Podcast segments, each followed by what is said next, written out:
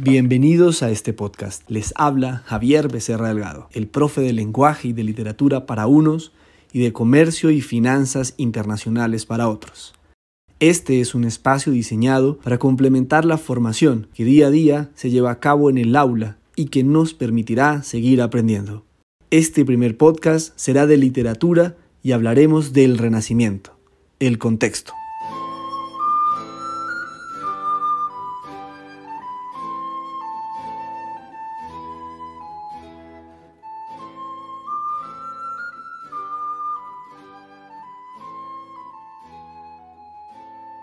El término renacimiento significa volver a nacer y para los artistas, eruditos y filósofos europeos, especialmente los italianos, el renacimiento significó el redescubrimiento del arte de las antiguas Roma y Grecia. Sin embargo, en el campo de la literatura, desde el siglo XIV ya se venía desarrollando una nueva expresión literaria marcada por el cambio de la mentalidad medieval fuertemente influenciada por el pensamiento cristiano hacia una visión más humanista que tomaba su inspiración en autores clásicos como Cicerón, Ovidio y Virgilio. Para los historiadores, son múltiples los acontecimientos que marcaron el paso a lo que hoy consideramos como renacimiento, ya que, por un lado, Europa vivió un periodo de grandes desastres, principalmente marcados por las luchas de poder entre las diferentes dinastías monárquicas del viejo continente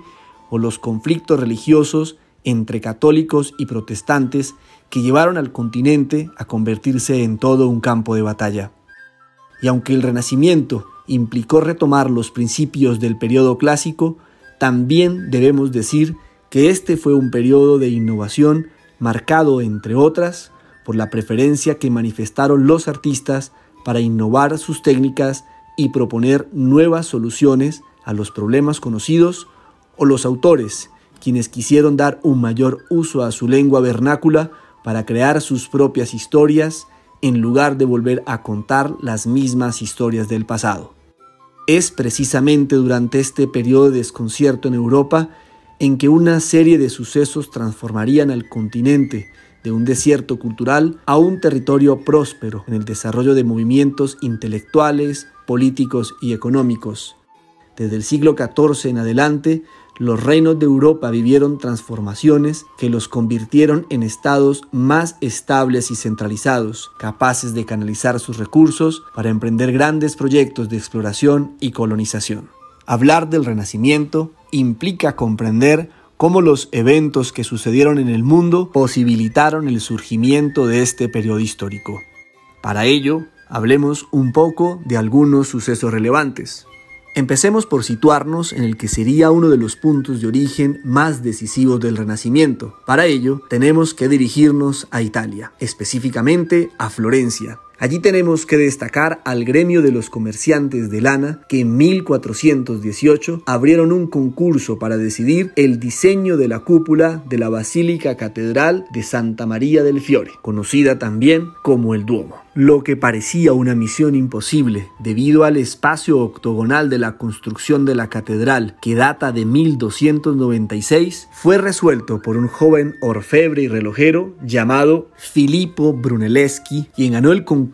con un plan de una cúpula de ladrillo de ocho lados que incluía la construcción de dos cúpulas concéntricas, una interior de apoyo y otra exterior. Muchos desconfiaron del joven Brunelleschi, pero finalmente en 1436 la cúpula, que combinó el estilo de la antigüedad con técnicas de ingeniería innovadoras, se convirtió en la mayor cúpula de ladrillo del mundo hasta el momento y se mostró como un ejemplo de éxito de combinación de sabiduría antigua y conocimiento moderno, lo que terminaría caracterizando al Renacimiento como parte de la expansión de este movimiento por Europa, en la década de 1430 surgiría en Alemania un invento que facilitaría la difusión de las ideas renacentistas, la imprenta con tipos móviles de Johannes Gutenberg, a quien le debemos, por lo menos en Occidente, la impresión de múltiples ejemplares de muchos libros, algo que antes era prácticamente imposible y muy costoso, debido a que la mayoría de los textos eran manuscritos y por tanto muy escasos. El invento de Gutenberg permitió que en Europa fuese mucho más fácil producir libros y que estos a su vez fueran más asequibles, por lo que las ideas, la información y la creación literaria podían circular con más rapidez y llegar a más personas. De otra parte, la caída de Constantinopla, que tuvo lugar en 1453, consolidó la conquista de la capital del imperio bizantino por parte de los turcos otomanos. Ciertamente, esto era algo que se veía venir, ya que los otomanos ya habían logrado expandirse desde Anatolia hasta los Balcanes, y se aprovecharon de las divisiones internas que debilitaban al imperio bizantino para planear el ataque y toma de Constantinopla bajo el liderazgo del sultán Mehmed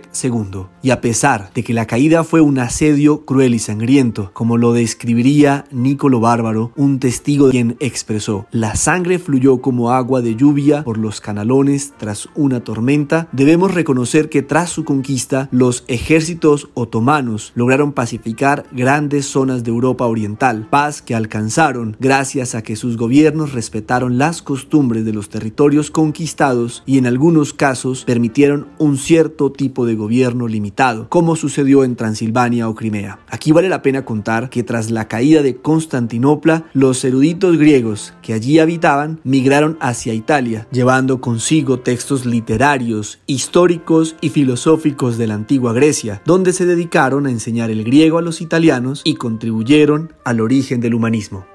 Otro evento importante que influiría en el Renacimiento fue el viaje que emprendió en 1492 el navegante y mercader genovés Cristóbal Colón, que se había trazado un plan para encontrar una ruta desde el Atlántico a Asia, a la isla de las especias o la isla de Japón, lo que lo llevó a buscar alguien que patrocinara su proyecto. Primero, recurrió al rey Juan II de Portugal, a quien le presentó su plan en 1485 y de quien no recibió apoyo, debido a que Portugal ya se encontraba explorando la costa occidental africana, además de que sus consejeros se encontraban escépticos de que la misión de Colón tuviera éxito alguno. Posteriormente, Cristóbal buscó sin éxito apoyo en su natal Génova o en Venecia, incluso en Inglaterra, hasta que finalmente dio con los reyes católicos Isabel I de Castilla y Fernando II de Aragón, quienes después de dudarlo un poco terminaron dándole el sí esperado por Colón. Y así zarpó desde Palos de la Frontera en España el 3 de agosto de 1492 en tres naves, la Pinta, la Niña y la Santa María, un viaje de ida y vuelta a América que duró siete meses hasta el 15 de marzo de 1493. Cristóbal Colón regresaría a América el mismo año y fundó la primer colonia llamada La Isabela en 1496, ubicada en la isla La Española, lo que hoy corresponde al territorio de Haití y República Dominicana. Realizaría dos viajes posteriormente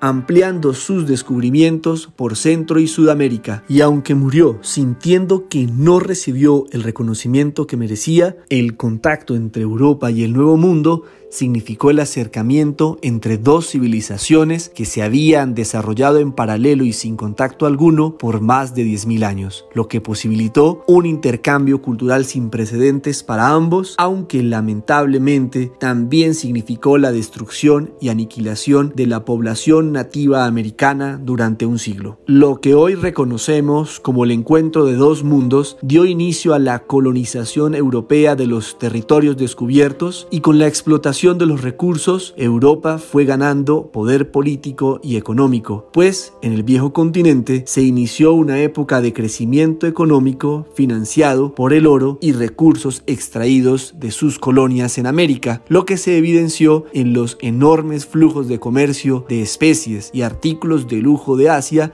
que se hacían cada vez más apetecidos entre los europeos una Europa renaciente florecería en el redescubrimiento de la antigua cultura grecorromana y en el aire de liberación de las tradiciones medievales. Los artistas estudiarían las esculturas y monumentos de Roma y con ello se propusieron representar el mundo físico con mayor realismo, valorando la precisión anatómica y acercándose al desarrollo de métodos científicos que le permitieran plasmar la perspectiva. También se transformó el concepto de hombre, a quien ahora se colocaba en el centro del universo y a quien se le atribuían los logros de la humanidad en lugar de Dios. El éxito del Renacimiento llegó a consolidarse en el norte de Europa, en Bélgica y Alemania, donde surgieron grandes exponentes del realismo como Alberto Durero y Hans Holbein el joven. Ya en el campo de la literatura, el poeta florentino Dante Alighieri había marcado un precedente en su obra La Divina Comedia a principios del siglo XIV, un relato épico